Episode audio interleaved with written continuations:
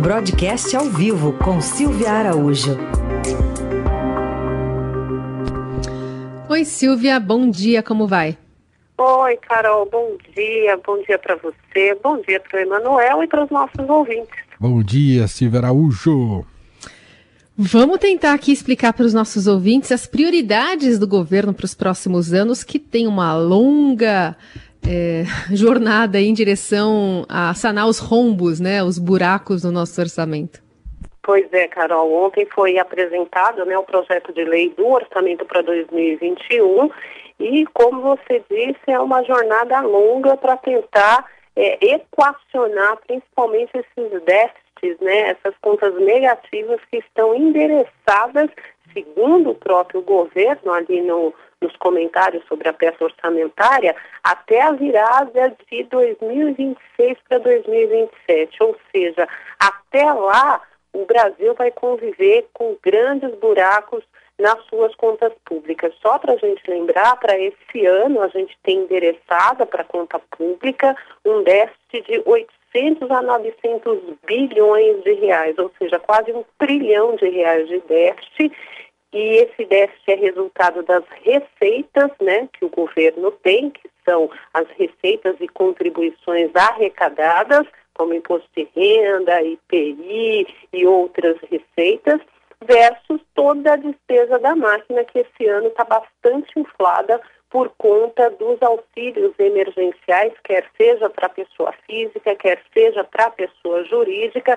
A pandemia causou aí esse rombo muito mais forte para esse ano de 2020. E o desafio do governo daqui por diante é o que foi colocado já na peça orçamentária divulgada ontem, é como equacionar esse número, como fazer com que esse número caia ano a ano até chegarmos no momento de zerar esse déficit. Pois bem, a estimativa de zeragem ficou lá para frente mesmo. O que deve acontecer é que nos próximos anos, de acordo com o crescimento da economia e também com outras receitas extraordinárias que o governo pode ter, como por exemplo a venda de ativos, tem uma venda de ativos muito forte aí programada para os próximos anos, isso pode trazer um pouco de refresco é, para o orçamento da União e aí você começa a reduzir um pouco esse déficit. Para o ano que vem, para o ano de 2021, de largada,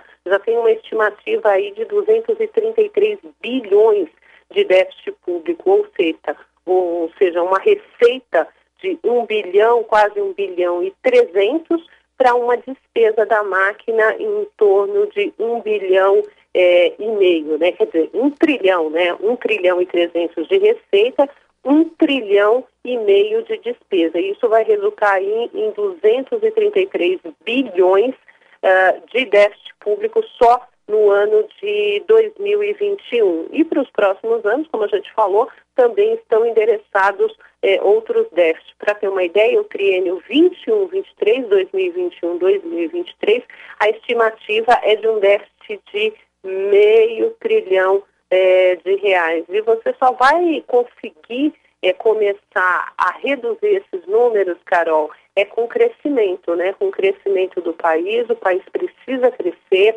o produto interno bruto precisa crescer para que você consiga gerar da parte do governo mais receitas, porque quanto mais você produz, quanto mais o PIB cresce, quer seja no agro, na indústria, é, nos serviços ou no comércio, toda essa cadeia gera receitas para o governo. Se o país está crescendo, a receita é maior e se o governo consegue controlar seus gastos, que esse sim é o grande desafio, com uma receita maior, você vai abatendo é, esses déficits públicos até chegar no momento de zeragem.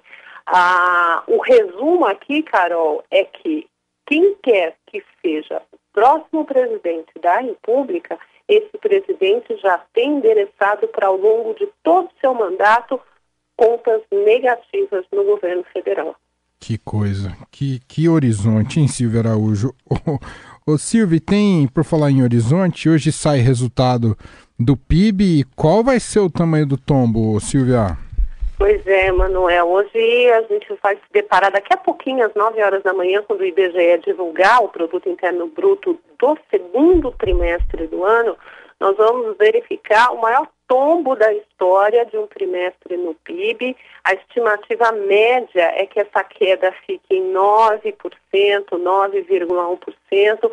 Os mais pessimistas apontam um número é, próximo de 11%, mas na média, o segundo trimestre do ano, composto aí pelos meses abril, maio e junho, deve apresentar uma queda ao redor de 9%. E isso, Emanuel, porque a gente teve algumas surpresas até boas ao longo desse período. Abril, como a gente já falou bastante aqui no jornal, foi o fundo do poço, né? Abril foi quando toda a crise é, da Covid se instalou de vez na economia brasileira, foi um choque muito grande, foi um número muito, muito negativo que a gente teve em abril, mas a partir de maio e de junho, principalmente por conta desses auxílios que falamos há pouco, quer seja para a população, quer seja para as empresas, os números passaram a ser divulgados de uma forma bastante negativa, é claro, mas um pouco mais suavizada em relação à previsão que se tinha lá em abril, lá no comecinho de abril, quando a Covid chegou de vez no país. Então, em maio e junho, tivemos alguns números um pouquinho menos pior, o que acabou suavizando, inclusive, esse número de 9 a 11% de queda para esses três meses, para o segundo trimestre do ano. Caso contrário, a queda nesse período seria ainda muito mais pronunciada do que o IBGE vai divulgar daqui a pouco às 9 horas da manhã. E aí, Emanuel, existe também uma estimativa, né, de que para os próximos meses, encerrado aí junho, a gente já está é, no terceiro trimestre do ano, daqui a pouco já está batendo a porta no quarto, a gente já vê alguns números, alguns setores apresentando algum tipo de recuperação. Tanto que a estimativa para o PIB como um todo no ano de 2020, que lá atrás, voltando lá para o comecinho de abril, se esperava uma queda de mais de 10% para o produto em 12 meses, encerrado em dezembro, essa estimativa também já está sendo suavizada. A gente acompanha as estimativas dos analistas semana a semana, ali pela pesquisa Focus do Banco Central. Pela oitava semana seguida, foi suavizado esse número e quem esperava mais no conjunto, quem esperava mais de 10%, agora já está esperando algo em torno de 5,2% de queda para o produto consolidado no ano de 2020. Silvia, é, e aí já se pode falar em recessão oficialmente? Recessão, a gente pode falar em recessão nesse período. Agora, você pode corrigir, né? Você pode corrigir a recessão se você tiver um número que suavize, que suavize esses números bastante negativos. Mas como a gente aparentemente nós já estamos contratando três meses de número negativo, então três trimestres seguidos de número é, negativo, você já caracteriza uma recessão técnica para o país. Hum. Muito bem. E tem mais um assunto para a gente tratar contigo, que é uma reunião importante que o presidente está tendo agora de manhã com alguns líderes do governo para tratar sobre renda Brasil, sobre auxílio emergencial. É, nesse dia, então, que a gente está identificando as prioridades do governo para o orçamento de 2021, e lá tem queda de investimentos na justiça e segurança pública, na saúde, na educação e no meio ambiente, mais um acréscimo de 16% no Ministério da Defesa. Pois é, Carol, olha, essa reunião vai ser muito importante pelo seguinte, ontem, ao apresentar a peça do orçamento, o que, que ficou faltando ali dentro?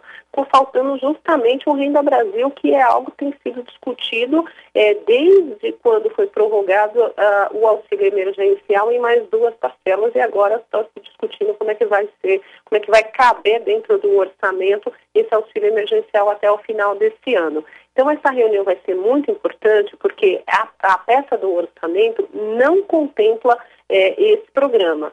Então, para contemplar esse programa, quer seja como ele vai ser desenhado ali pelo Ministério da Economia, vai ter que se encaixar no orçamento. E para encaixar no orçamento, você já vai começar a mexer algumas peças de todas essas pastas que foram anunciados, os recursos que foram anunciados para cada uma dessas pastas.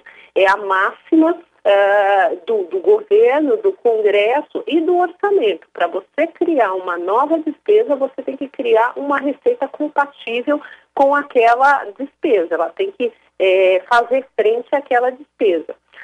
Não se fala em criar impostos. Se você falar em criar impostos no governo, vai ser aquela confusão generalizada. O Congresso não aceita, porque tem que passar pelo Congresso. A gente tem aí esse imposto aí com carinha de CPMF, que já é bastante discutido e bastante rejeitado dentro do Congresso Nacional e o governo vai ter que fazer algum tipo de malabarismo nesse número apresentado ontem, que já está bastante apertado, para poder contemplar aí o Renda Brasil, que é o programa de assistência que o, o presidente Jair Bolsonaro quer carimbar para chamar de seu é, ao longo do seu mandato. Essa reunião também, Carol, deve definir o valor das parcelas do auxílio emergencial que vai ser prorrogado até o final do ano, de acordo com o que tem falado o presidente Jair Bolsonaro. A estimativa é que fique em torno de 300 reais cada parcela, são mais quatro parcelas até o mês de dezembro.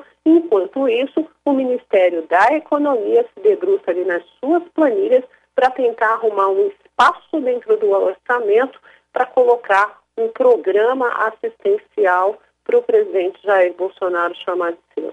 Essa Silvia Araújo ajudando a gente a identificar né, todos esses pontos importantes do orçamento, do que deve acontecer hoje, mas pensando numa retomada aí da economia mais para o fim do ano, com esses números que a gente também está de olho. Silvia, obrigada, viu? Até quinta. Até.